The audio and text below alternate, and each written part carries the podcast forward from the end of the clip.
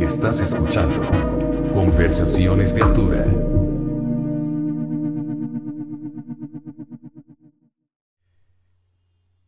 ¿Qué onda pandilla? Bienvenidos a Conversaciones de Altura, episodio 79. Soy Joel, en esta ocasión platicamos con Brian Herf. Brian, aparte de ser muy buen amigo del programa, él es eh, Guitar Tech, Front of House y Tour Manager. Front of House, para los que no sepan, se les dice así a los ingenieros de audio. Aquí en México se les conoce como ingeniero de sala, me parece. Eh, Brian ha trabajado con. Actualmente es el técnico, el guitar tech de Jerry Cantrell de Alice in Chains. Y nos estaba contando justo en el, en el podcast que lo contrataron para ser el técnico de. Olvidé el nombre, pero el guitarrista de System of a Down Obviamente por COVID y demás no se hizo el tour. Pero bueno, él sigue trabajando para Alice in Chains. Trabajó muchos años con Page Hamilton de Helmet, tanto como Guitar Tech como Front of House. ¿Con quién más estuvo? Con The Colt. Estuvo con Melvins. Hizo algunos de sus shows como ingeniero de audio. Bueno, Brian tiene una experiencia increíble muy buen tipo. Él ahorita está habitando, habitando, eh, eh, está viviendo en, en, Minneapolis y bueno, pues se cancelaron todas sus, sus giras, ¿no? De este año por obvias razones. Y bueno, abrió su taller. Si algún día están por ahí, visítenlo. Y pues nada, espero que disfruten el episodio de hoy. Ya saben, síganos en, en redes sociales, eh, que es Facebook, Instagram, YouTube, TikTok, OnlyFans, como conversaciones de altura. Y nada amigos, los queremos. Bye. Hola amigos, bienvenidos a Conversaciones de Altura. Esta ocasión va a ser una ocasión en inglés, bueno, una, un capítulo, un episodio en inglés porque nuestro amigo, quien ya ven en pantalla, solo habla inglés, pero muy amablemente aceptó platicar con nosotros. Es un amigo muy querido. So thanks for everyone. Uh, thanks everyone who's watching. Uh, welcome to a new episode of Conversaciones de Altura. Uh, we are so happy about our next guest. He is one of my favorite humans being, human beings in the world. I love this guy. But before I, I introduce him, uh, I want to introduce my main man, Andres, who's behind the wheels. This episode, he will uh, most likely talk to and ask some questions. ¿Cómo thanks estás? for thanks for accepting, Brian. Oh, uh, thanks for having me. And there you go, my main man, Brian Herf. How are you, buddy? I'm awesome. Excited to be here. Excited to be talking to you. I miss you, buddy. We don't get to see each other long enough or often enough. You know what I mean? No, I know, man. Before we go on, can would it be possible if you share the the link to the to the show because people are I think people are asking, oh, where's the where's the link? Oh, oh, oh, I'll do that. Yeah, hold on. Well, before we go on, uh, I'm gonna talk a little bit about Brian. Can I do it from right in the app, or do I have to do it from Messenger? Through your Facebook, I think. Okay, hold on. Let me do that real quick because I know there was people trying to turn in. Yeah, no, I know people having wanted. Hold on. I can let me Okay, I'll send you a message through Messenger. Sorry, people, but this is how we do it, DIY style. And okay, before I go on. No, that's to a group. Do I just copy it and put it on my page or what? Is that what I'm doing? I sent I send you the link on Messenger. Yeah, I just I got to figure out how to copy it, and I'm sorry. Okay, copy no, link no uh, but let me uh, let me introduce my again. Put it on my page or reply or what? Let, let's no. yeah, no, no, just copy the link. Let me see. I love this. I think I can I can paste it on your wall. Yeah. Okay, that's what I was trying to do. That's why I didn't know if you wanted me to just there you go. On my wall or yeah, yeah, it, it's on your timeline now, so people can. No, so I don't need to do anything. No, no, don't worry about it. Just talk and enjoy the, the ride, and take some vitamin I'm D. trying to find back to the meeting we're in here. Don't worry. I, I lost the Zoom meeting, I guess. No, wait, there it is. Oh, you're still on the air. There you go. Okay, okay, okay. There we go. and we're back. Yeah, so I love it, man. I love it. This is this is really going well. yeah, it is. It is. It's part of the DIY, man. right, right, right, right. You know I'm all about that. Yeah. so what we- was the first part in Spanish? Just explain to everyone that I'm not smart enough to speak Spanish, so we have to do it in English. yeah, kinda. No, no, we're, yeah. I, I didn't say that. I, I think you are a really smart person, but but no, I just Oh, well, I. I was, I was letting people know that that you don't speak Spanish, but you I probably. No, my my Spanish is atrocious. you do speak French, right? Oh, not very well. Dep- depends on who you ask, I guess. But I, I I've been lucky enough to travel to to Yeah. parties with you. You and I, I believe, were the French speakers on our crew the last time that we were in I, yes, In actual France. there. Me and you. Yeah, Yep. definitely. So before before we go on, let me finish introduce you. Yeah, Uh, sure, sure. you you are one of the the baddest motherfuckers I ever met. Uh, you are a front of house, a guitar tech for. We were before we started record or, or doing this live. We were talking that you were supposed to be in Europe right now with System of a Down. That's if we uh if we all still had jobs, you know. I uh I don't know. I I feel like a lot of my friends that do the same thing that you know that we do traveling or whatever for work it's it's really hard because uh, I think we you know have- like so, one camp of people is to call with a plane ticket you know like we're all going to back to work soon but there's another whole camp of people i think that are starting to figure out that we're not going back for a while you know it's going to be a while before the touring industry at least the way that we do it or the way that we've known it Do you have any any Um, expected dates for coming back to business? Or? I, you know, I don't even bother speculating about stuff like that. Like, uh, I did get, I did. Uh, there's a band I just took a gig mixing front of house for, but I've only mixed one show for. That we're going to Primavera next year, I guess. Oh shit! That'll be cool. Um, Yeah. but that's like next year, and it's like that's another one of those things. I'll believe it when I get a plane ticket. You know, it'll be Yeah. something that's called 100 gecs. Like if you're under 25, you know who they are. I'm sure. no, we're not under 25. Right. they they did a show they did a show a couple weeks ago that Michael and I and the kids watched from home where they played a show in Minecraft. Where like to attend the show, you attended the show in Minecraft. So Minecraft game. is like a video game, Yeah. right? Yeah, my kids were kind of floored. My kids were like, "How did you animate those sky zooms or whatever?" They were all talking But did they like it? about like how the you know how the world was. coming. Oh, they loved it. Yeah. Well, gecs is great too, man. They're they're awesome. They're like they're really freaking unique. It's uh, I mean, it's one of those things that sometimes I'm listening to it and I'm like, oh god, I don't even get this, you know. And then it's like, oh okay, I know I do get it a little bit, but it's also that just means it's cooler than I am because I'm old. but so yeah, now, it's called 100 gecs. yeah, for sure. likely to be, you know, I don't know. We'll see. We'll see what happens. I just uh, nothing's going back. We're not going back to work until at least until uh, there's a vaccine. So Yeah. whatever, uh, you know, that's all negative stuff. I feel so. What I was talking about before is like some people I feel like are sitting around just waiting for the you know for us to go back to work, but a lot of my friends have finally figured out now and are just kind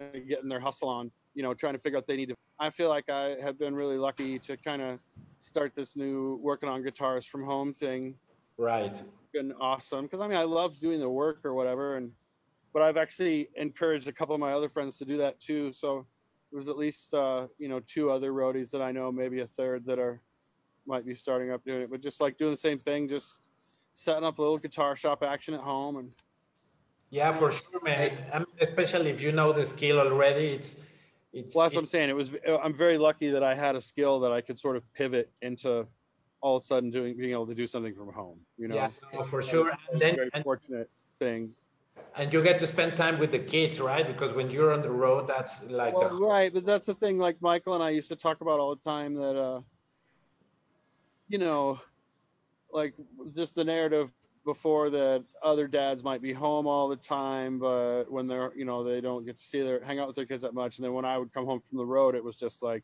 let's just build some Legos and make some lunch and just hang out all the time. And with the with the other side of that coin is now it's like I'm home all the time, Right. but I'm kind of sitting at the guitar workbench like or to not work like seven days a week, like you know, twelve hours a day or whatever, just because that's not sustainable. But when I you know first started getting the guitar hustle on, it was like that, trying to keep up and Yeah, for sure. Were you gonna ask something, Andres? trying to balance. Yeah. Yeah, I mean, it would be. I mean, I have a couple of questions, and maybe I forget that there may or may not. I'm sorry. Go go ahead. I just Yeah, forget no, that no there worries. may or may not be watching this. So, I feel like I'm just talking to you two, but I forget that. Like, That's awesome. Keep keep Right. that mindset. I'm Keep- sorry, and Andres, I didn't mean to interrupt you. Go ahead.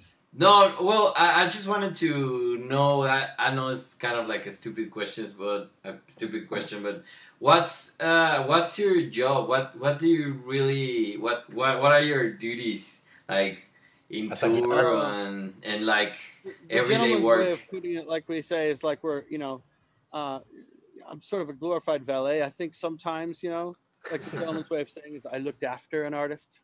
That's Right. what we do on the road. We look after artists. But uh, I don't know. I do a lot of different stuff. Depends on the band. Every gig is different, you know. And I think sometimes the job titles are kind of arbitrary because, eh, especially in smaller camps, you end up kind of doing everything. Anyways, in in bigger camps, everyone kind of stays in their lane more because there's more people trying to do more jobs or whatever. But you know, I guess, uh, yeah, I don't know. I play with guitars, and uh, sometimes I uh, load trucks and unload trucks, and uh, sometimes I uh, hang out in catering with my friends. That's part of the job too, I guess.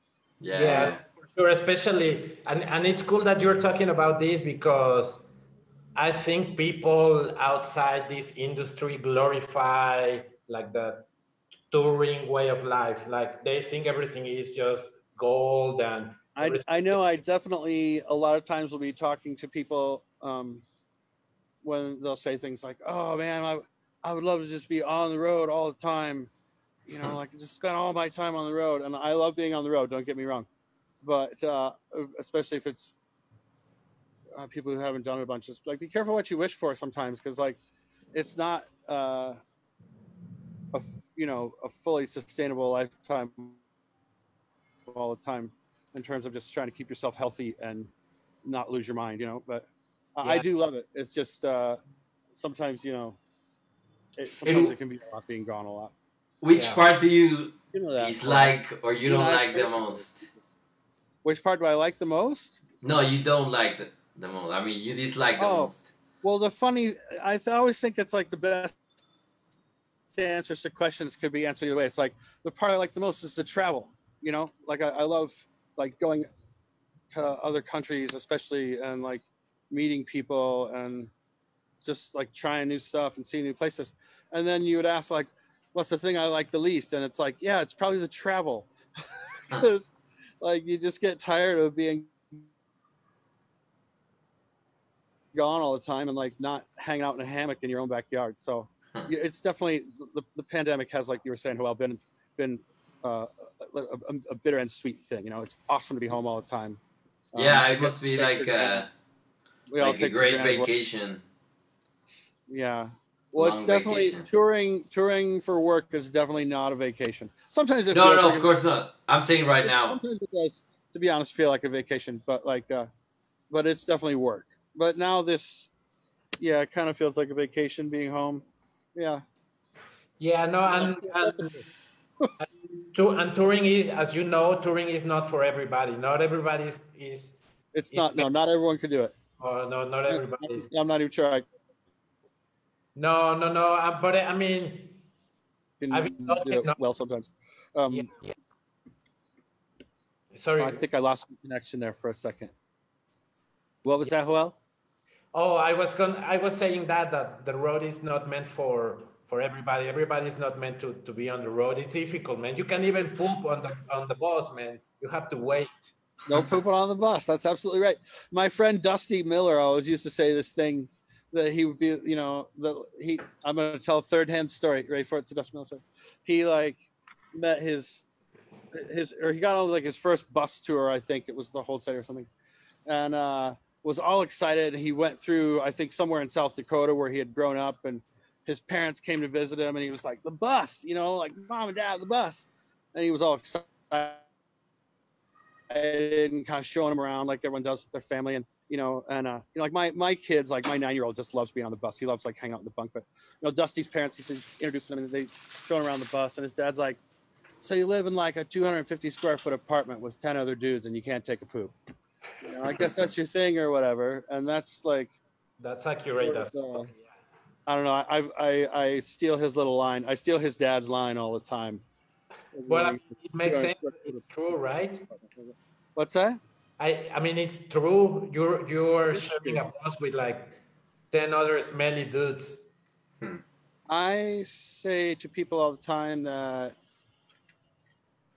there's a weird thing where the friends that you have at home are like the friends that you Right. choose to have, you know, people you choose to hang around, uh, like because you have some sort of shared goal, like a band, or you work at a job together. But generally, you choose to be around those people. And when you go on the road, sometimes the people that are on the bus are like, that's your tribe, whether you like it or not. Those are the people that you live on a bus with for the next, you know, three or four months or two and a half years or whatever it is. And, Right. Uh, you know, it's uh, like you end up sort of spending condensed time with people. Like you, I, I also feel like you get to know people in a matter of months the way that it takes like years at home.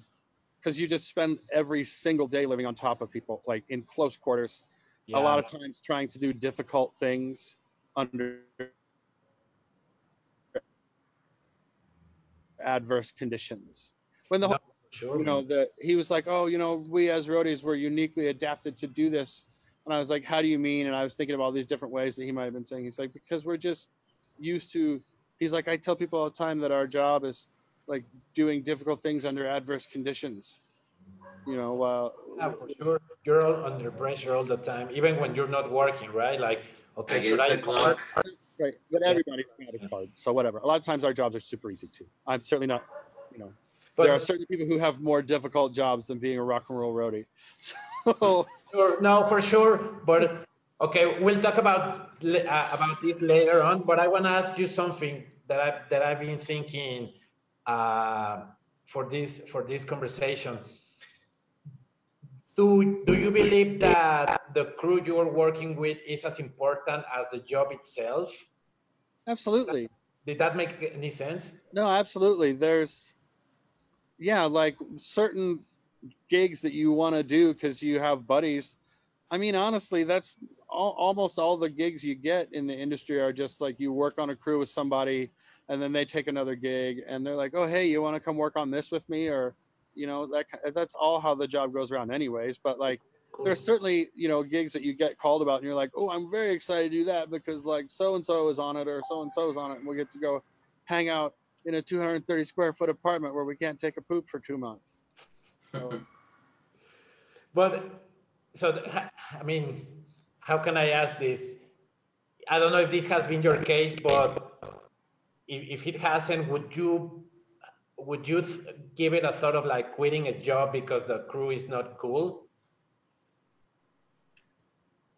uh, i have never personally done that um, and if i had i probably wouldn't say No, I know. I didn't. I didn't want to put you under. anyways because like You know, but I, I, like, that wasn't like- the intention of my if, question. uh, or if i had i certainly wouldn't talk about it no, for sure. And Like, and like I said, like I said, that's not. That wasn't my. I haven't. I haven't. I've never left a gig. I've certainly had like you know every every job is the same. It's like being a roadie isn't any different than like working anywhere else, where there's always someone at your job that is That sucks.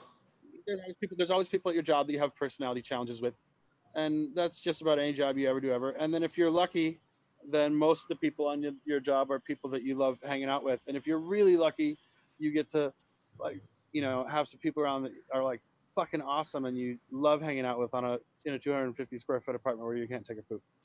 Yeah, man, I know it's it's it's really it's really strange because as as you were talking, I was thinking, okay, so this is like a like a traveling circus, and you travel with with with with the and the, I'm gonna I'm saying this with in a in a good way. Like you're traveling with the freaks, you know, from city to Oh no city. no no! I've yeah I've always uh, I mean for sure.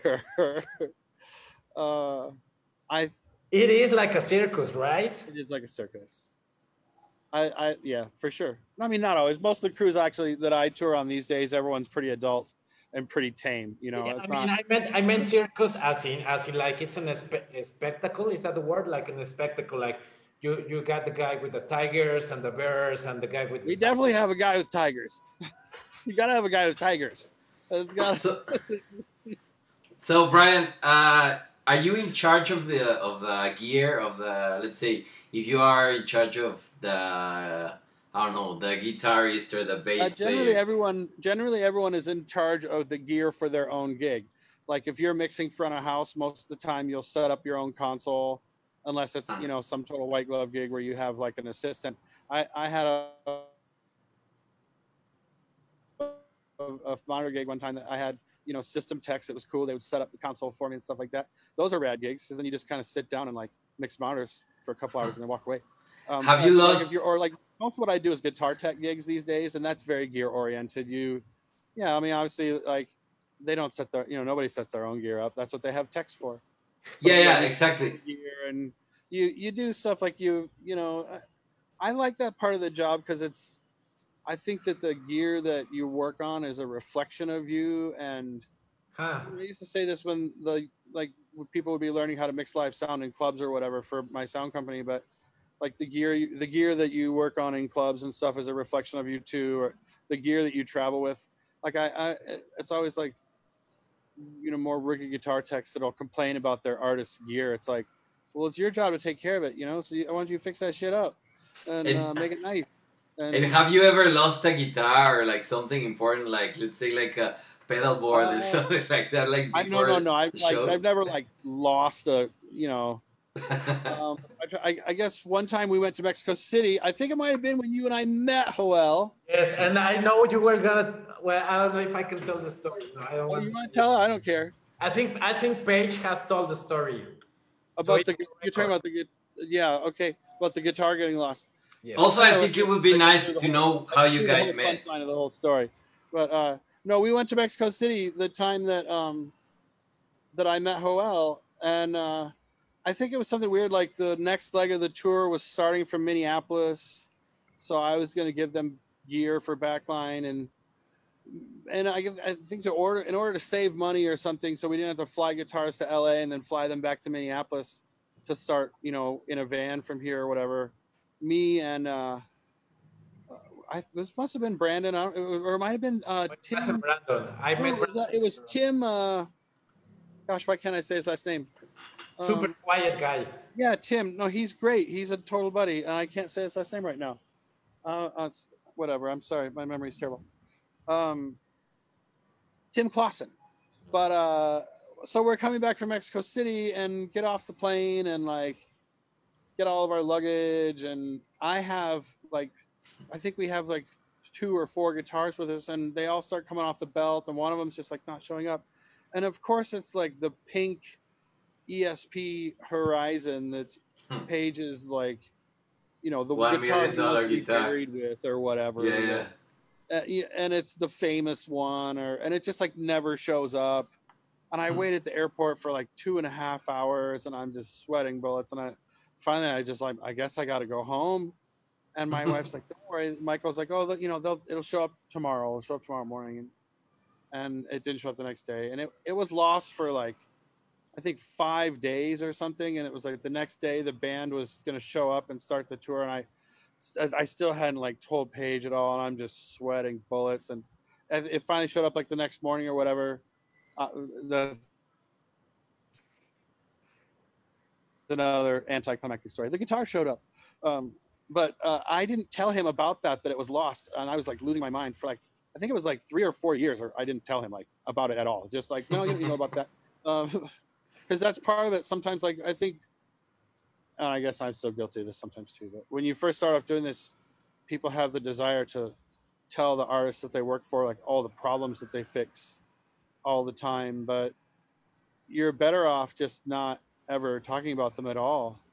And just fixing them and not even telling anyone because it's like Yeah. it's better Yeah. if it, you, first of all it's nobody's out there like you know looking trying to you don't go on the road to try to get pats on the back you if you just make stuff go away all the time and people never know about problems and over time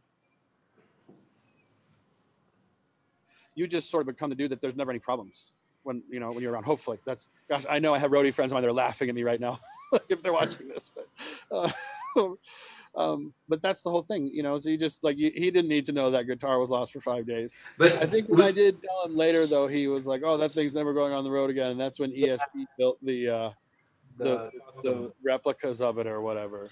do you think you you would have been fired if if uh, if the guitar I mean, doesn't I- no, because it wasn't. My, that was the airline.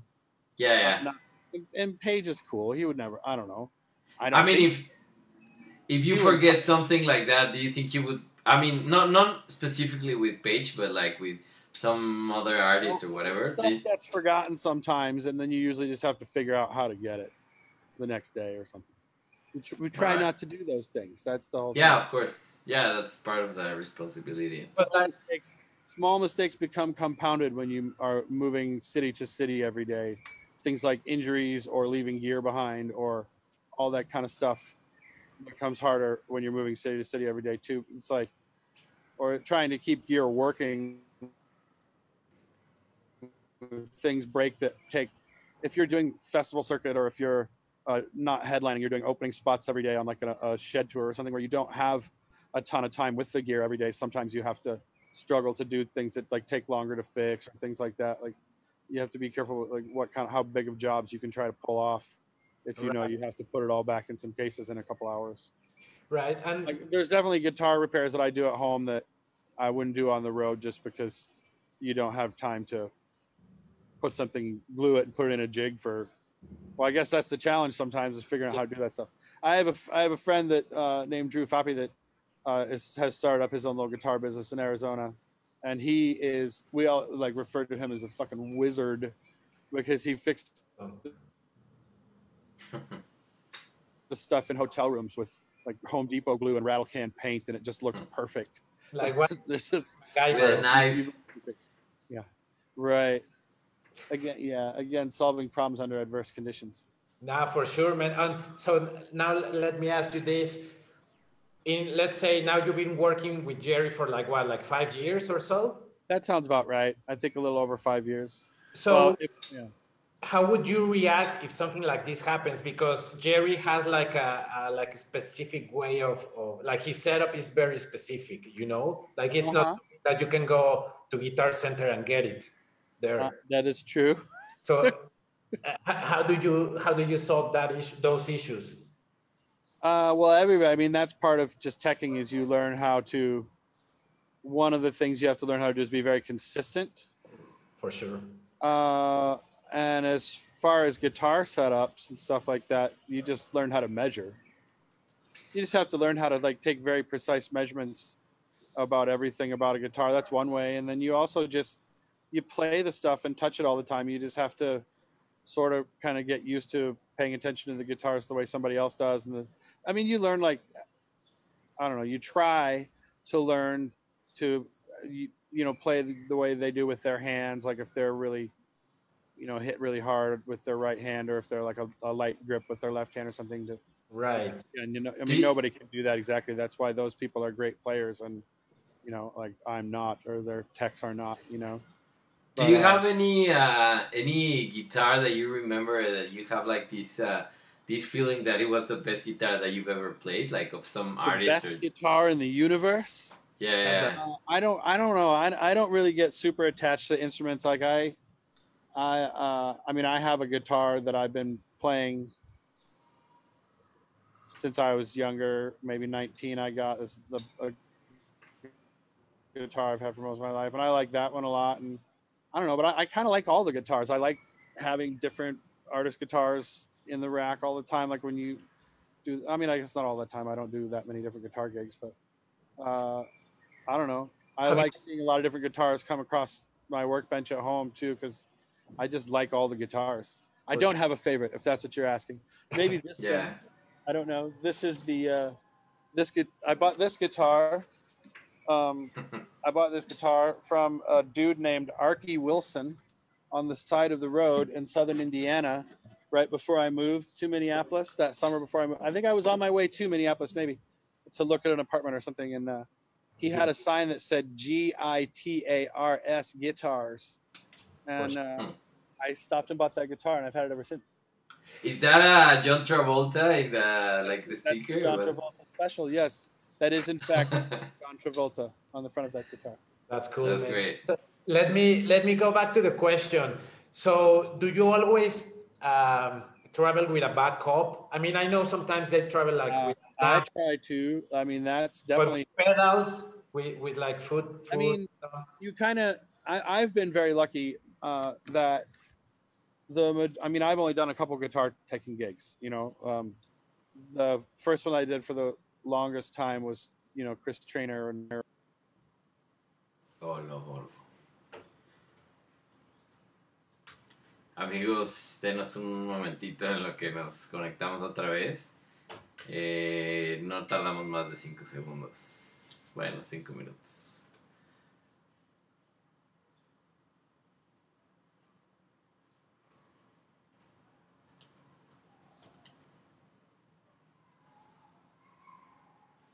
Please, please hold on a second. If, if you're watching outside of Mexico, give us uh, two minutes in order to get Joel and Brian to hook up with uh, the Zoom meeting again.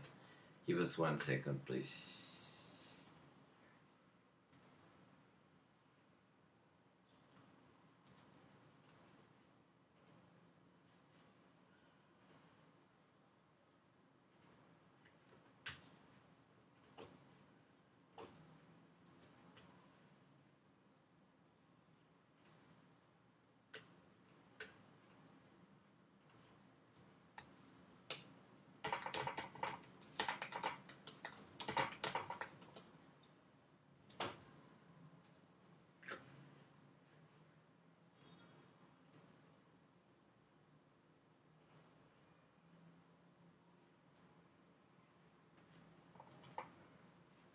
Thanks for holding. Uh, we are already hooking up with uh, with Brian and Joel.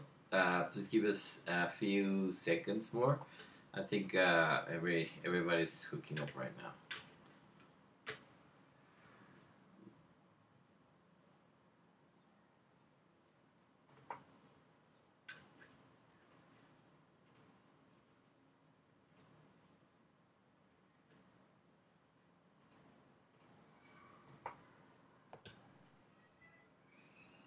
Ya estamos en vivo otra vez. Okay, sorry guys, we the Zoom time was over, so we have to start again. But I hope you're having a good time. ¿Hay preguntas? Eh, sí, hay algunas. Eh, If you wanna have, if you have any questions, please just uh, write them down on the on the little chat thing, and then we'll try to to get at them. Just give me. Ya se lo mandé. A ver, ¿quieres leer alguna pregunta? ¿Ya se unió? no, todavía no. Ya, ya está.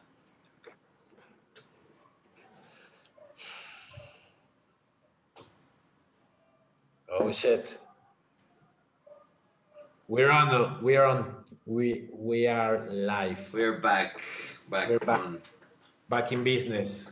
Hey, are we back? Did you put the link up on my page, Joel? No, I'll do that. I mean, uh, so you you were te- telling us about Or you Green- put, let, me, let me call my kids real quick and, and tell them to let the dog in and feed him. Uh, you should put the link up. Oh, let's leave it a message. Yeah. Oh, whatever. They'll figure it out. Um, did you want to put the link up on the page or? it's it's the same No, link. it's the same. Oh, oh, oh, okay. All right then. yeah. Uh, I guess we're back then. Yes, we're back. Oh, and I get no. What we were talking about, like having backups of stuff. I guess that's just if you're really, Especially with like really lucky enough to have artists who will, you know, pay for that. And with what? with like pedals and stuff like that because like i said before i know page for the fact that he uses like very specific uh, equipment as well as jerry i mean i've been lucky enough to to see the rig in person so so how does that work what what what happens if something is fucked Well, that's the whole thing. Is you, uh, if you, you know, like I said, if you're lucky enough to have artists that have resources to have backups of everything, it's great. Um, but the the other part of that story is that if you are given sort of unlimited resources of like money to buy backups and time to build up systems that are redundant and things like that, then the expectation of not having anything die ever increases massively. Right, right. And the other thing about it is if you stay on top of just fixing things all the time and trying to maintain things, the goal is to just not have things break. Like if you build, people always talk about pedals, but if you build pedal boards properly and have them sort of bulletproof, then they don't break, you know, and that's the whole point. Right, but sometimes life doesn't care, and, and the pedal and the pedal board will still break. Oh, you're right. You're right. Yeah, stuff, breaks, stuff breaks. Yeah, stuff breaks, or stuff gets rained on, or stuff. You know, you just try to you try to keep all that stuff from happening, and then you, if you're lucky enough to have backups, you try to get other stuff working as soon as possible. Right, Uh, but but when you, I mean, you started working with like smaller bands, right? So your budget has been growing. Can you? Uh, I mean, maybe. I yeah. I, I I was pretty lucky to work for bands that, you know, well, I guess they could at least uh, you know afford to have techs. That's you know that's a big step. right, But like what I'm saying, I think when you one of the things you have to learn is that when you work with artists that don't have you know tons of budget for gear and stuff like that, you just have to take care of stuff. You have to take care of things and make sure that they're packed properly and don't get broken that way, and make sure that they're you know don't get rained on or whatever, or just that's that whole you know whatever. I guess it's cliche. An ounce of prevention, whatever, being No, worth it. sure. especially when you are giving a show in front of like thousands of people, right? But does, does an ounce of prevention mean is worth a pound of cure? Trans is that a phrase that gets used in Spanish? I don't think so. Can can you say it again? An ounce of prevention is worth a pound of cure. I think it's like Benjamin Franklin or somebody like that said something ridiculous like that. I remember when you and I were in France though, and we kept trying to We're- use idioms from English roughly translated into French, and it just wouldn't. It just people just look at us. Well, they look at us stupid anyways because I can't. I don't speak very good French. But, but that's Uh, common in Spanish too, right? Like Right, exactly. Just like you'd say something like I remember saying to a dude one day in French, in French that I, I'm I'm no spring chicken, and he just looked at me like I was a maniac because there's that phrase doesn't translate. No, no. but what? But the previous one, you can say something like, I, what they say has something to do with I wasn't born with the spring rain.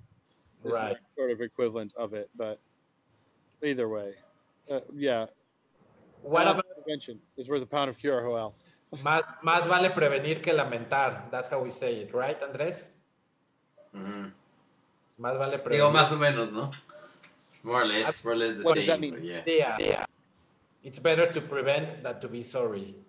Yeah, yeah, yeah, yeah. That's the idea, right? Same vibe. Yeah, yeah. So, Hey, and- anyway- no, go ahead.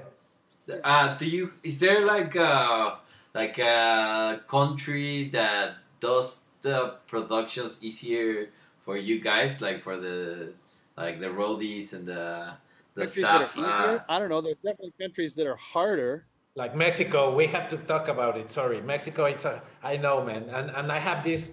Oh no, I didn't. I didn't think Mexico was was difficult. Um, I mean, everything's different, but and I, Andres, did you and I meet when when we were down there? The time that I met No. Joel, did you and Joel know each other then? no, no, no, we haven't met in person. I, I'm just saying, I, I probably wouldn't remember it if we had because my memory is terrible. Joel will tell you I don't remember anything. Um, but uh, anyways, I don't know. I don't know. Like I think you go. I know sometimes in Italy I get frustrated because you roll in someplace and you were supposed to have started two hours ago and there's like I remember I was there one time and I was asking somebody to patch in inserts on a console or something and I came back like 45 minutes later and they were just kind of like smoking a joint and being like it's Italy or whatever and uh, just don't really that can be frustrating or yeah, I think in uh for sure. Brand, Brandon and I had a, a rough time in Croatia one time just just dudes being fucking bigots that sucked but uh On that tour back then. yeah no I think that was right before you started with us or whatever. Yeah. Um, yeah, but I mean, I don't know. Other places are super easy. I think, I feel like you go to a lot of the European festivals and they really do a good job of making something that should be super difficult, super easy, just having stuff together and super organized and good crews and tons of people and they feed you oh my pretty god. And, or like you, or certain tours like you know I, I was lucky enough i've been lucky enough to tour on some like as support acts with some bigger tours like uh when i first started working for chris and gavin we toured opening for u2 for a while and that was about freaking paradise just Look, man, I, I remember. Wasn't there like a chef every night or some shit like that? yeah Well, just- i mean just i think it was the first time i was ever on tour where i was sitting around in a dressing room after about a week and i was like man that tv kind of looks familiar you know and like so does this couch kind of looks familiar. And then it's like wait so does that potted plant. And then you realize that they have like a, a whole semi tour every day so you feel at home in some you know hockey arena locker room or whatever. Just Was like weird? and the- and to be on a tour where they're doing that for like support bands or something feels really bizarre you know Yeah, no, for sure, man. How or how like the type of tours that carry washing washers and dryers. Hmm. Or you know they'll be like steak night and there's like like we're definitely overfed. I I mean definitely overfed. There's this whole what was the joke last year? It was like some of these poor roadies only get four meals a day. You know it's really easy. That's part of the thing where it's like hard to maintain a lifestyle though. Like i i mean i in in end of january beginning of february this year you know i was like diagnosed with type 2 diabetes because i had gotten like massively overweight and uh, i mean i'm still overweight but I've you know I lost 80 freaking pounds just That's good. trying to get my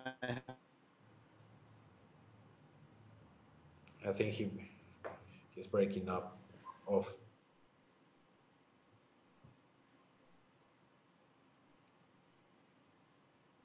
He left us. there's there's breakfast and lunch and dinner and then after show and then sometimes people screwing around with barbecues in the middle of the night and uh, I think my No, internet sure, man. I mean, I, I can't ju- I, I can only imagine if you are like a vegan, how hard it is to tour. Like if you don't, Uh, again it depends on the tour some tours you're on you walk into catering every day and there's like a vegan option no, for sure, but it's really easy you know that's actually but it's that stuff's more difficult. It's it's definitely i mean i don't i've, I've never been a vegan but my, uh, my partner you know you know michael was a vegan for a long time so i think i know i, I get a little a little bit used I to he what it's like but it's it's definitely easier these days than it used to be i think. And uh, there's definitely it's definitely accommodated for a lot more often than it used to be i, I think. And then I think if you're just in a van and trying to do it that way, you have more options these days for finding, you know, a co-op or something to be able to just uh, try whatever.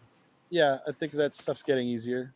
Yeah, well, that, that it's good to know because when I started touring, there, I mean, I wasn't a vegan, but yeah, I, I, it was hard sometimes to like you get fed up of just eating pizza and hamburgers, you know. Oh, the sacred pizza wheel. Thou shalt not blaspheme the pizza wheel, Joel. That's good though. So how was touring with U2? I I, I forgot about that. U2, you two. I don't know. I uh Were you a fan? I guess like a little bit, like not a super fan or anything. I mean, I I- I like the earlier work. the snootiest answer in the world.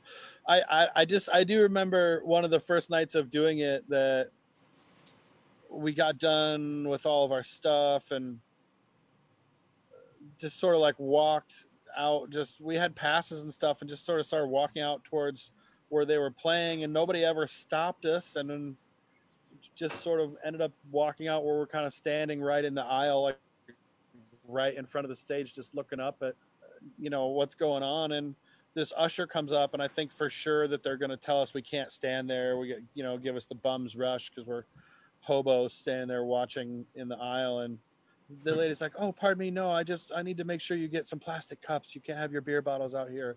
and like brings us plastic cups and it's like enjoy the show or whatever. And uh, yeah, later on, uh, it's like they're I th- I can't know if they're playing Beautiful Day or something like that, and just like eighteen thousand people in this arena are just like screaming during the chorus, and I. I hear this ungodly noise and I look over and it's my friend Jeff that's on tour with me and he's just got like his hands in the air and he's just like letting out this like you know unbridled scream. And then I realize that like I have my hands in the air and I'm screaming too and it's uh, just super fun bubble. And then you do that for a couple of months or whatever and then all of a sudden you're just not doing that anymore. And you're like damn it I never get to do that again you know just this amazingly fun awesome tours that you do sometimes and then when they're over it's just you're super super sad because you know that you're probably not going to hang out with all those people again and you're just i don't know it makes um like I said, you get to you know got- people very you get to know people very very well in very short periods of time and if you're lucky you get to see them again if you're doing the same cruise but there's other people that you get to know very very well that you like a lot that are just like you know you won't see them again because maybe your paths will or won't cross or whatever. Maybe they will Yeah. Do you go to music shows when you're not working? I don't. I had one friend. Um, uh, I will say it was more like when I, when I was younger, all I did was record records for a living for a number of years, and uh, I definitely had a period in that where I was just like, "Ugh, I don't want to fucking listen to music if I'm not working. But then I had another period after that where I started studying sort of what I considered to be the lexicon of classic rock and roll Mhm. things that I used to not like when I was in high school. I fucking hated ACDC and Guns N' Roses and stuff like that. And just, went- or, you know, like, just went back and started listening to classic recordings to try to learn how they were made and how they were recorded. And then, and then you go through more periods where you're like, oh, I just don't want to listen to anything again. And then, then it's like, okay, I'll dig into the Beatles. And then that's all you listen to for like two years or, and definitely you have, if you're mixing a lot on the road, then you come home and you're just like, yeah, I don't want to listen to anything. Or if you're mixing clubs a lot, but but you kind of I get over that. And also, my partner Michael is a voracious music fan, so uh, she's always dragging me out to shows. Like she buys tickets to shows, and if I'm home, I'll go with her. And That's cool, man. Yeah, because I don't, I don't, I don't I really try not what. to miss Dinosaur Jr. things like that. I, Yeah. I lost you there for a second. I think having kids changes that too because I try to play music in you know around my kids just because I I want them to listen to cool music. right. right. I mean, I'm, I'm sure they're going to listen to music that I hate at some point. That's just inevitable. But So let me let me go back to to your to your job. whatever, or maybe not. Okay. I, Yes. I, let me go. Let me go back to my job. I would love to go back to my job right now. Can yeah, we do that? I think. I wanted to ask you something because when we started like hanging out and talking more, Uh huh. I remember I asked you like, what's like the number one skill one must have to become a guitar tech? And the first thing that you said was have people skills. I think you worded Yeah. it in a different way. Do you still feel the same about it now that you've grown a lot? In the last- Absolutely, but I think that's just. I think that's just anything in life. You know, like uh, you have to. Kinda. I, I, at least for me, it's been my experience that you know you, you have to have technical skills to be able to know how to fix things and uh, mix or work on guitars or do, any of those technical aspects of the job. But it's I feel like life is ninety percent people skills, and just the. Or I just talk about when you try to live on the road, especially the whole bit of like, you know, the people you're there, the that's your tribe whether you like it or not like i said before but you you live or die on the road based on these this sort of complex web of interpersonal relationships that you have to try to maintain um, to just try to get along with people. And and also sometimes it's stressful like things happen during shows and sometimes people say things or in the heat of the moment or whatever and you have to not Right. let that kind of stuff bother you. You just kind of gotta be cool about stuff and relaxed about stuff. I, the older I get, I always tell people I try like when I'm on the road, I try to flow through the day like water. just Like Bruce Lee. yeah, I don't know about Bruce. Yeah, Bruce Lee. I wish. Uh, just Oh, he said just something not- about just flow, move like- around obstacles and just just not let things you know bum you out and just just coast you know just coast through the day like water. That's a good approach. yeah, And- Or, or, or more recently, since this pandemic started, my friend Chris Strauss keeps telling me that this is a marathon, not a sprint. And I think life is like that. You know, you got to remember that, uh, I don't know, you just got to yeah, no, for sure, man. I ease your way through it sometimes.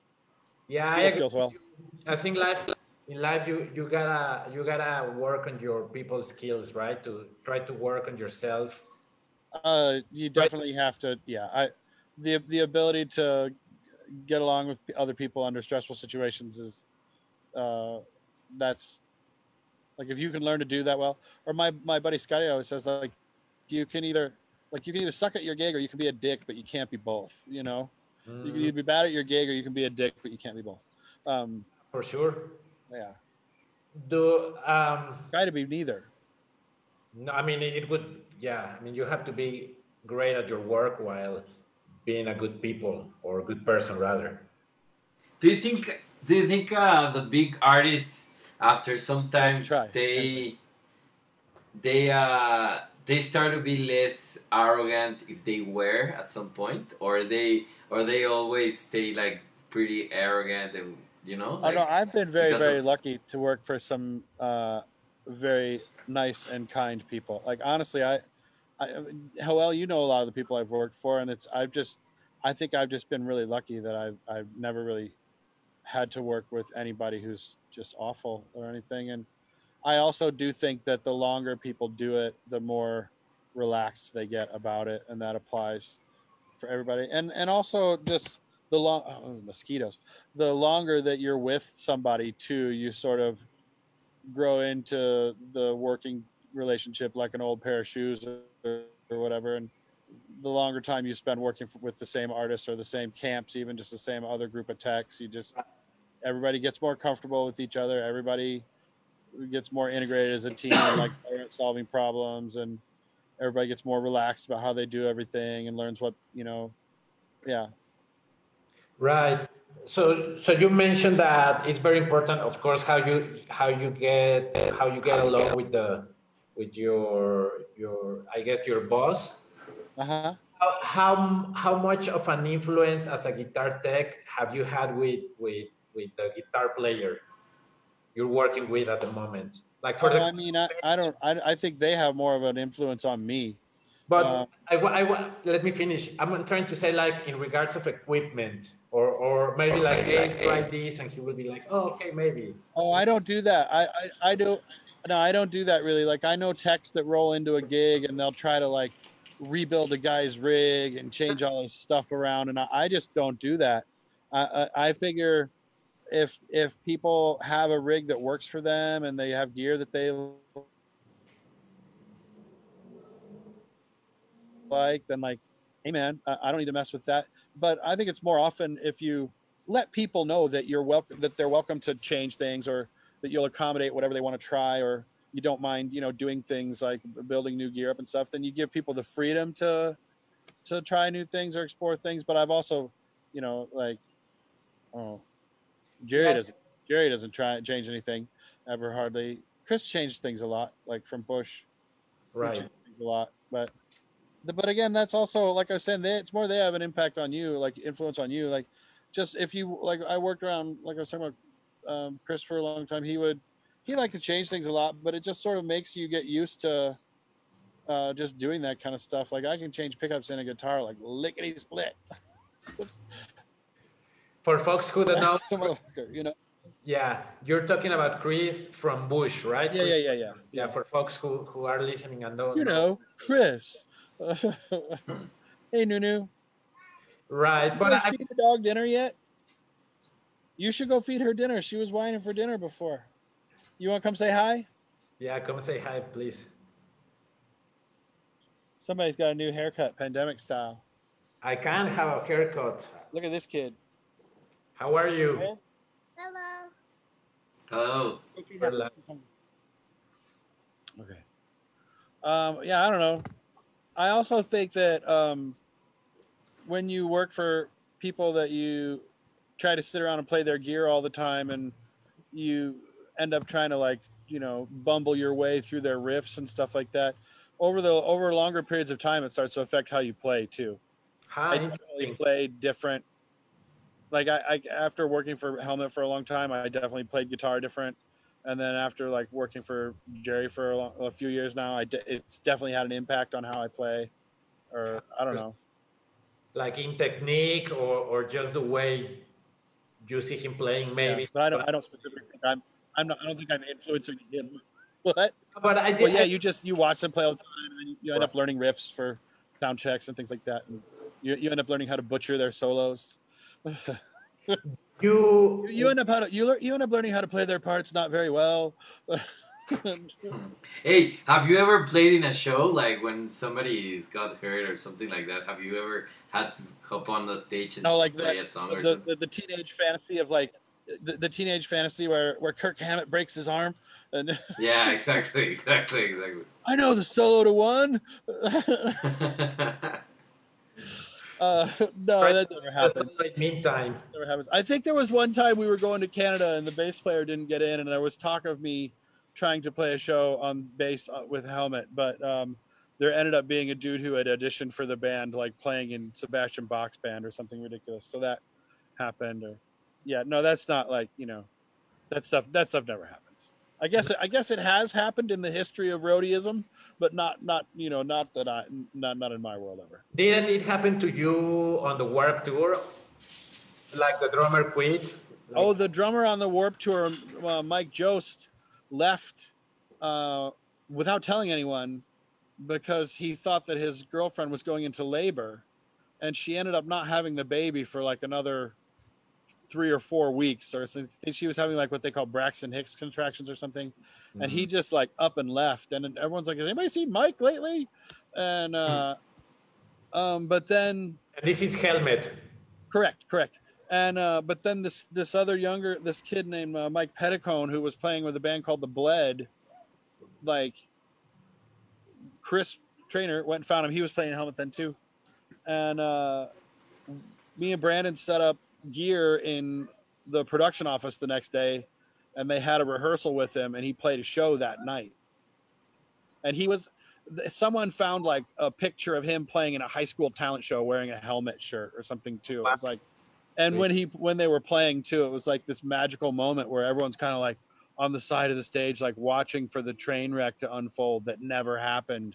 And he just you know totally stuck the landing and played a great show. And it was a short set or something, but he learned like six or eight or nine helmet songs in in you know a day and Wow. played his first show with within the next day and he finished the tour No. and uh, did the rest of the tour or whatever and then he went on to join my awesome. chemical romance and then he went on to um, get kicked out of my chemical romance so uh, that's a whole nother that's somebody else's business not mine Yo, how how did how did you hate touring?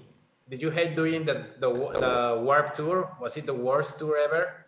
I mean, I there were there were moments where it was super fun, and Brandon and I certainly had a really good time that summer. But that shit is brutal, Yeah, man, that's what I heard, man. ridiculous. It's like hardcore camping for nine weeks, where you just like I remember there was days where you would wait. There would be like four showers for like seven hundred dudes to use. But you Uh, would wait in line for like two and a half hours to try to take a shower, and then you get in there, and there'd be like a bunch of blood on the floor or something. You just be like, "Nah, I'm cool, I'm out." Or, or just, and it wasn't so bad for us because we were on like one of the main stages and we were taken care of pretty well. We, we got, you know, we had to walk like a mile for our beer everywhere that like didn't have water, you know, and didn't just like weren't being fed and about the catering lines, but like whatever. In the grand scheme of things, like it's even like something like that that that we consider like a rough lifestyle being on the road is so much easier and cushier than so many people's lifestyles around the world, you know. So it's it sounds stupid to say that it's hard or it's grueling to be on the warp tour because you at least have access to clean water and you're fed every day and you aren't sleeping out hard. You know, like you're sleeping in. For sure, man. No, for sure. But but it's not the easiest thing to do, right? Maybe I think it's like a, a, a young man game. Um, it's it's definitely more difficult to do than than the touring that I do as of late, and and it's definitely much more of a young man's game. You're absolutely right, uh, because it's very physically exhausting. There was some of the uh, younger bands on that tour would have to just carry their gear across like from one side or the other of like a horse track, you know, through sand and shit every day, or like on certain days. If you'd load into some weird venue where you're playing in some field and they'd have to carry their gear like three quarters of a mile through the mud or something. It's like, okay, that's no fun. Or just, I don't know. Do you Yeah. think your kid is? Do you think your kid is gonna get into music business or? Oh, I hope not. I don't know. I mean, yeah, maybe. I, yeah, I guess. I don't know. We, um, um, my partner and I always have talked about um, just. It's like it's there if they want to do it. Like if they want to play drums or play guitar, that that shit's around. But I, I try really hard to not like force it on them or be like, hey, you want, to you know. You And to rock star? they seem to take interest at different times or not. Maliki at one point was talking about he and his friends were going to start a band and he was going to work the microphones, and I was like, "That's cool." Cool. Um, or, you know, Nunu's Nunu's been Nunu was trying to play guitar today for a while, and they uh, they I, if, if they want to if they want to do it, it's there for them. But I, I certainly don't want to ever like try to push it on them. Right.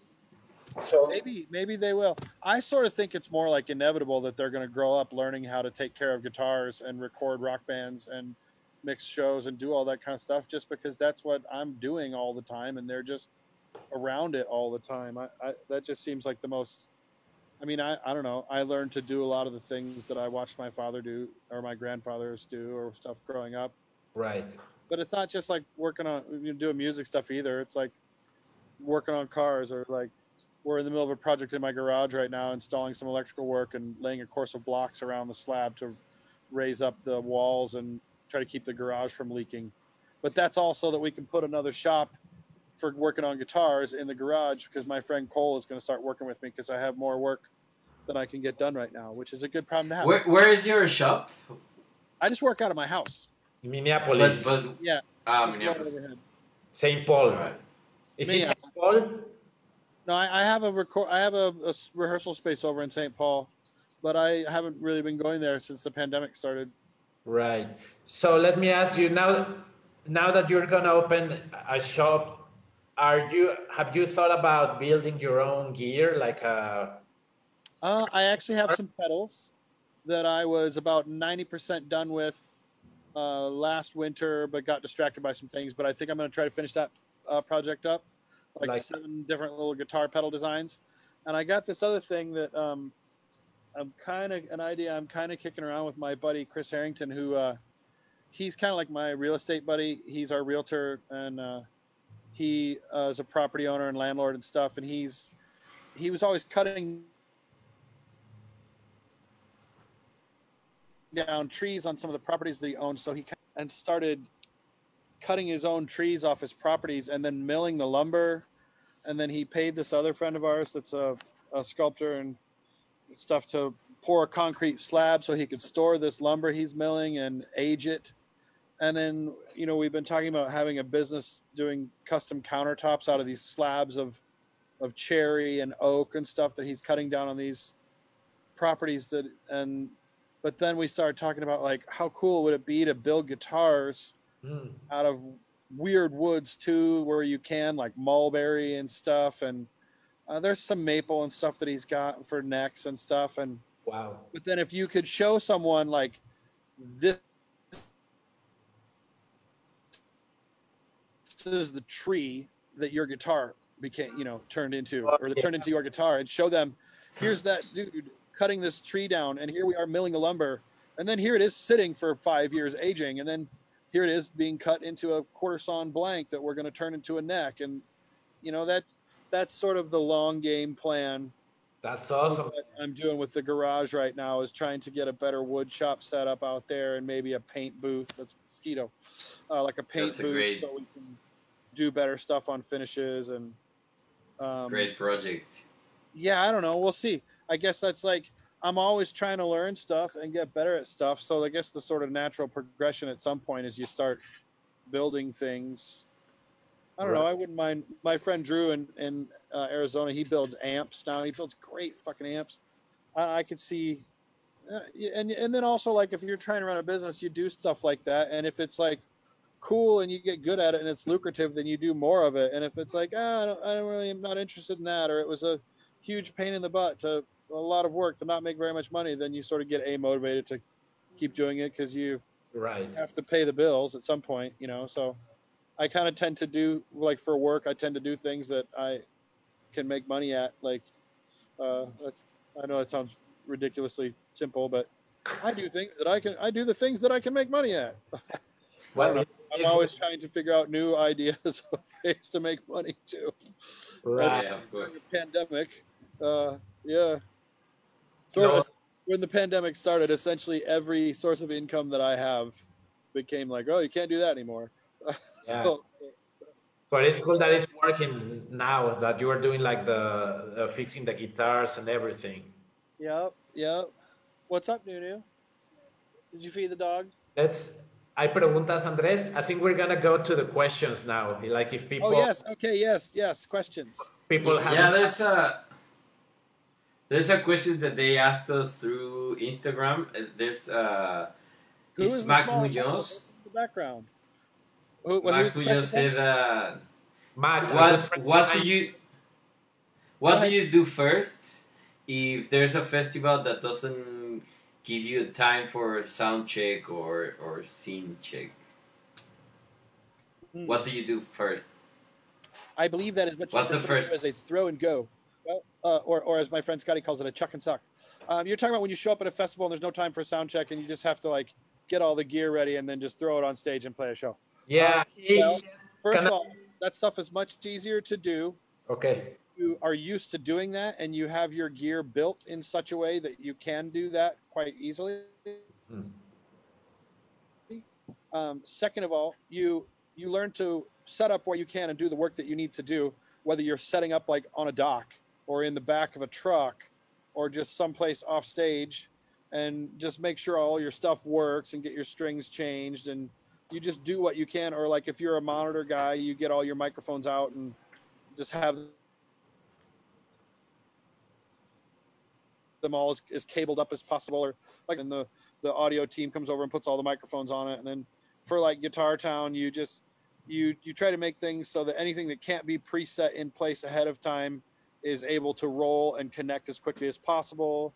That's why you build cable looms that are all color coded so you can just plug things in really fast and uh, um, you know like i said you do whatever maintenance work you can out on the dock and then uh, you just learn to do it in a hurry and prioritize. The first thing you do is prioritize. That's what you do. You figure out what has to happen to make a gig happen and you do that first And that this is speaking as a guitar tech, but I think Max, what he meant is speaking as a front of house.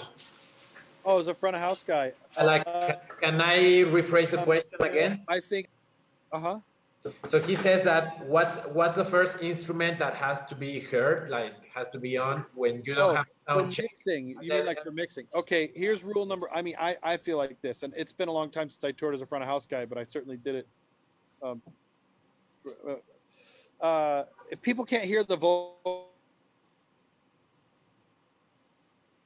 it sucks. If people can't hear the vocals you're not doing a good job. That's like generally the first thing that people complain about and that's whether you're in a small club or whether you're outside outdoors in like a, a shed or some festival or you're in an arena or no matter where if people can't hear the vocals you're you're getting dirty looks. Okay. um, and then beyond that again it's just like prioritizing when you listen to a mix you just especially indoors you listen to what's coming off the stage and then just start what what's missing? What's missing most? You know like is it okay i'm getting lots of guitar amps and i've got the guy's vocal jacked up on top of it so you know then you're just like trying to start tucking in the drums or just you just what are the biggest fires you have to put out first what's the biggest thing missing in a mix and you address that and then but you also don't spend forever. You know, just spin through the stuff quickly and uh, just like what you know. You, you got sometimes if you don't get a chance to, well, I guess it depends too. A lot of times you'll have show files. You know, you it's very rarely that you walk into a situation where you're just like thrust into a festival without having anything on a on a different desk or something. I mean, it happens. Um, it certainly, I guess, it certainly happens. Uh, uh, but if you're lucky, a lot of times you'll have show files, or you'll at least have a console of your own, and you know Oh. that makes things easier. Uh, Yeah, for sure. like on, on bigger tour, on bigger tours, even on festivals, you'd have your own console, or at least the festival would have a console console there for you that you might have a show file for, and then you just load your show file, and then again you're just prioritizing like what's the biggest, you know, what's wrong, what's the most wrong, you know, right. that's what you have to do, prioritize. Thanks, buddy. Is that good? Okay.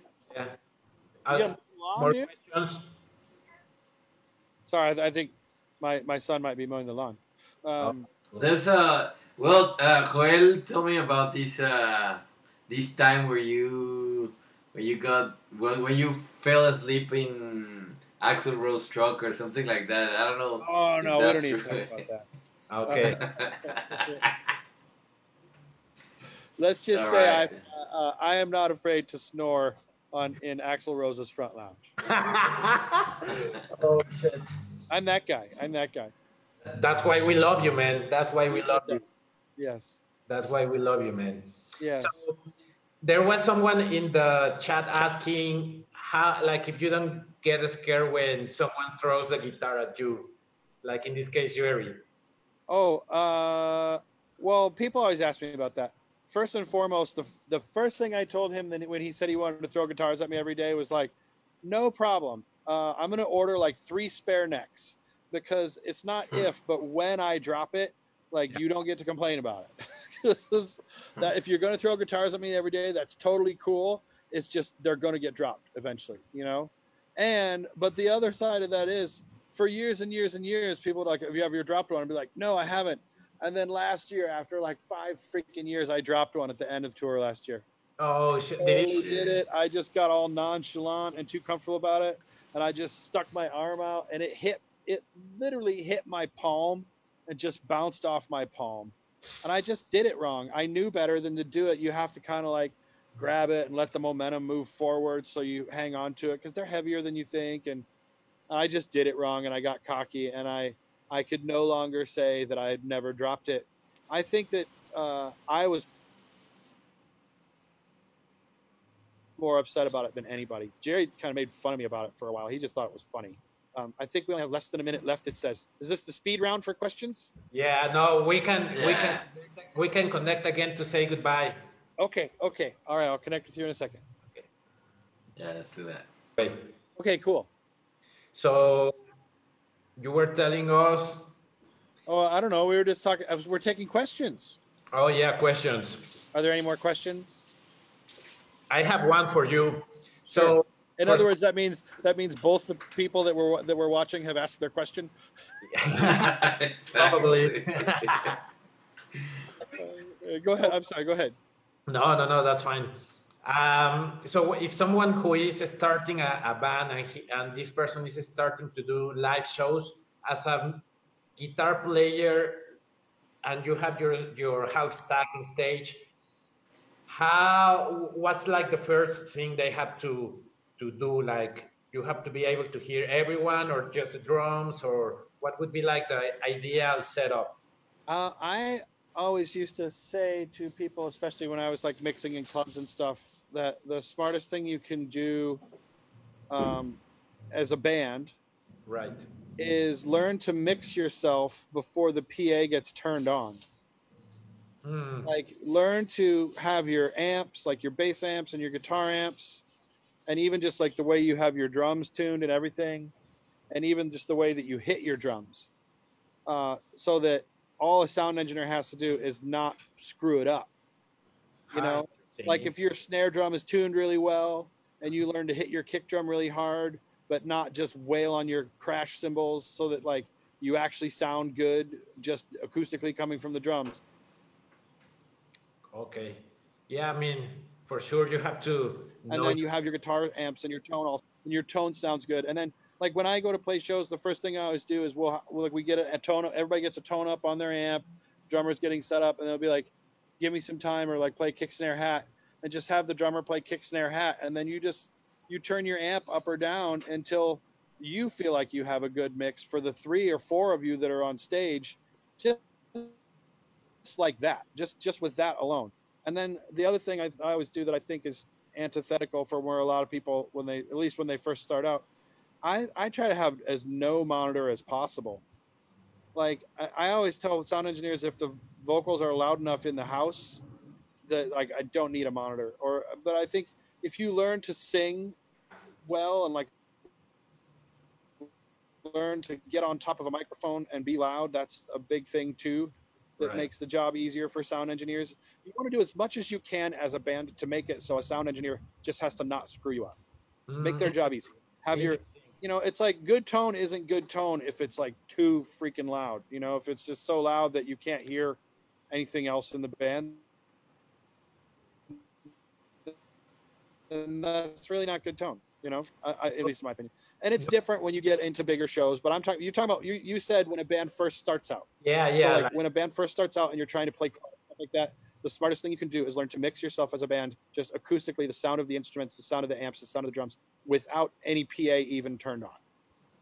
Uh, yeah, no, I agree, man. Because sometimes I have the feeling, and let me know if you think this is uh, like a fair thing to say, that sometimes some bands come to like to the venues thinking or having the mindset that the front of house guys or girl is gonna is gonna make them sound great when they don't even sound great themselves. You know, Right, right. No, that's uh, that's common, right?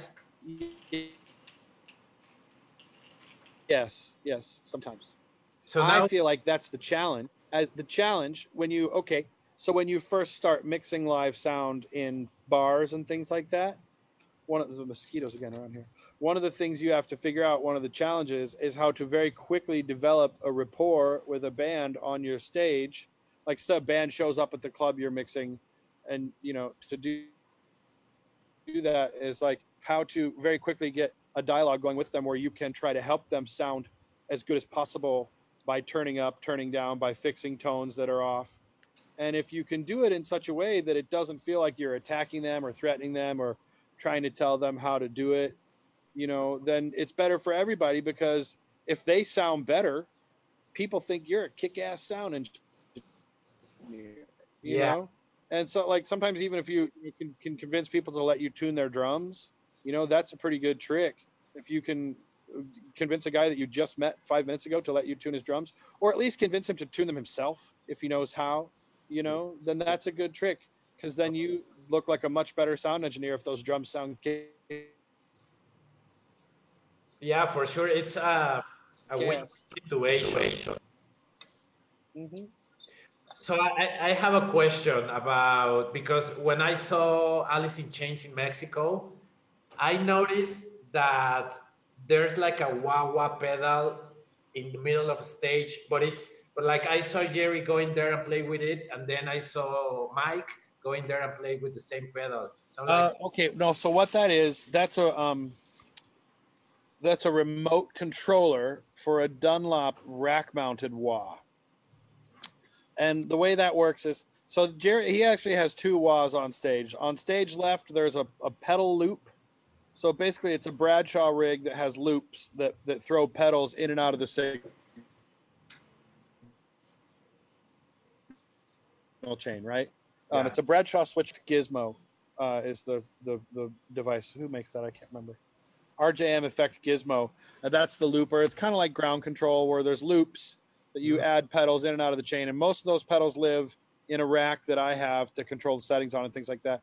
I But remember. one of those loops, instead of going to a pedal in the rack, goes to a whole little pedal board downstage that has a wah and a roto vibe and a talk box on it. And that's where the talk tube for the whole like wah wah wah, you know, thing happens on that. And that's an actual analog wah that has signal going out to it and back on a loom.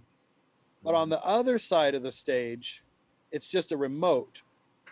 And what that is, it's a TRS cable, like a single cable. right. and there's no actual audio going to that pedal. It's just a remote pedal that sends um, a control value up and down. You know, it's power. Uh, uh, it sends a control value up and down that expression pedal that goes to a rack-mounted wah, and it's the guts Like of the wah controller. and a single space rack unit that are in the same effect rack, and they get kicked on and off from a loop. So like when he walks over there, you turn the loop on. So if he wants to play that wah, he steps on that controller and it turns on, and then he's playing, controlling the rack-mounted wah from the other side of the stage. But you see Mike go and step on it all the time. But Mike's not actually playing it; he's just stepping on it because he just is, Oh, you know, likes to put his foot on it and rock out. Uh, But when he's doing that, it's out of the loop so that if he accidentally turns it on, then it doesn't like all of a sudden Mike's playing a wah on top of, you know, the sensitive part of like, you know, whatever song. You know what I mean? Where there's not supposed to be a wah. And then like also it'll accidentally get turned on sometimes and you have to like those things have a thing where if you disable and re-enable them, it actually kicks it out of the on state into the bypass state again on the pedal state. But anyways, yeah. That's the difference. There's a remote wah on one side, but there's an actual analog wah on the other side. And the analog wah's loop gets kicked in or out, or the remote wah is a rack mounted controller that gets kicked in and out on a loop. Right. So I mean, for me, I I, I will have to. That makes sense. That was kind of a convoluted answer. No, no, no. It, it does make sense. I will have to rewatch this though to to analyze it and, and figure it out in my head. All right. Let me ask you this: When you, for example, when you're with Jerry and you have like a, you have the cabinet right there, like by your side. Uh huh. Remember? Remember Yes. Mexico? Yes. No. That the the kill zone as to which it is referred. The kill zone. there's just live, loud cabinets. Yes. What's the question? Uh, so The question is, do I remember that? Yes. So when you, when you're working, how, how can I say this? So when you're doing these these shows, Uh huh. you focus on on Jerry. That that's Mhm. that's the only thing you worry about. On that gig, yes. On that gig, I'm very lucky that I just have to look after him. Like that's it. I stay in my lane. Um, and so even like the mix that I'm listening to is like his mix. Um, plus it's his mix plus all the stage chatter between me and the monitor guy. You know. right, right. And then if I Hey, talk into uh, my microphone, only Jerry hears it. Mhm. Um, but the monitor guy will sometimes only I will hear it, or sometimes bo- all three of us will hear it. But then the other chatter from the other stage technicians is generally not in my ears, but it's in the monitor guys. But if he talks, they all hear it if he wants to. If Jerry talks, everybody hears it. If I talk, only Jerry hears it, but only if I turn a switch on. Or sometimes I'll have him disable me to his ears so I can just talk to the monitor guy. There's very, uh, you know, you have to be mindful of who you're talking to sometimes. yeah, for sure, man. I like I was You don't want to just be talking like on top of your guy trying to play a show. no, no. I, I mean, especially if Jerry's doing Basically. I only talk if it's an emergency. I try to on that gig. There you go. Yeah, I was gonna ask that. Like, if Jerry's doing a solo, but you need to talk. I mean, you have to be. No, you just don't. You don't talk while he's doing solo. What do you think Don't you? do that. Be like, hey boss, you want a breath mint? Like, So I think that's it, man. Andres, you have any other questions? Someone out there? well, there's there's a the last question is from Dusty Hirsch. And Oh, I know he's Dusty Hirsch, yes. asking, hi Dusty. Yeah, he's asking, what's what's the most memorable concert you were part of? Were a part The of? most memorable concert I was ever part of. Hmm. Let's just say it probably didn't have anything to do with the concert itself. It had nothing to do with the show. That uh, I mean, there's been, you know, there's a lot of times, a lot of days when you're on the road are very Groundhog Day, very like ho hum drum, the same shit every single day. I think I thought my hammock was about to collapse here. It's going to be really funny when this hammock breaks. Um, it's like a lot of times it's very much the same day over and over, and you get kind of like in this Groundhog Day thing. And it's just uh, very much like uh, repetitive day after day after day. But then there's days sometimes that are so fucking amazing. Like we had a day one time where we played a festival in the Alps in Switzerland in this like up on like this mountain lake it was like this little acoustic festival, and it was a little kind of like half round band shell tarped tent thing that pointed out on the lake. And it was a million degrees. It was super, super hot, and everybody was sweaty, and it was just awful. And at the end of the day, we all went skinny dipping on in this alpine lake, like jumping off this mm-hmm. pier, just like drinking beer in the water as the sun went down, and like partied out there on the lake like all night in the dark. Just, just like an amazing, Wow. amazing, amazing day. Or like, I don't know. We had a day on the Korn t- tour last year where we got done super early by like eight thirty or nine o'clock, and this place had like a pool with a bar where they were serving margaritas. And by the time Korn started playing, we'd already been floating in the pool for like twenty minutes on like our second margarita, just like Wow. eh, you know those those kind of days are awesome. Just every now and then you have a super amazing, Yeah, to Yeah. enjoy. Yeah, enjoy everything. very Mhm. lucky, very lucky days. But that's very very few and far between. Okay, brother. Well, I, ¿más preguntas hay? What's that? No, that's that's it. No. Brother. Thank you very much for having me. Oh, my man. Nice, it was nice to meet you. And Joel, it's always good to talk to you. I know. And uh, I, I don't know. I guess uh, We'll talk soon. I feel We'll like talk. anybody cares what I have to say. Thank you very much. A lot of people do that. Yeah, of- thank. Well, no, it's th- thank you, thank you for having me. Thank you for and Oh, anybody out there. Thank you for listening. Yeah. No, we, Thanks for we coming. Love you. We love you, man, and, and you're always you, buddy. you're always welcome to to to come to the show and or, or to the podcast and talk You about. too. You you too. You know you got carte blanche anytime I'm ever I'm ever near you in any town. Thanks, Right. brother. Thanks. I Uh. Yeah, hope hope hope to see you Okay, and, go ahead. and meet you in person soon. Yes, hopefully we get to meet in person and hang out, do some cool stuff. Yeah, yeah. Sure. A few beers. Right. All right. We'll see you guys. Perfect. See you guys later. Have a good day. Gracias a todos. Thanks, everybody. We love you. Adiós, Andrés. Gracias. Bye. Gracias.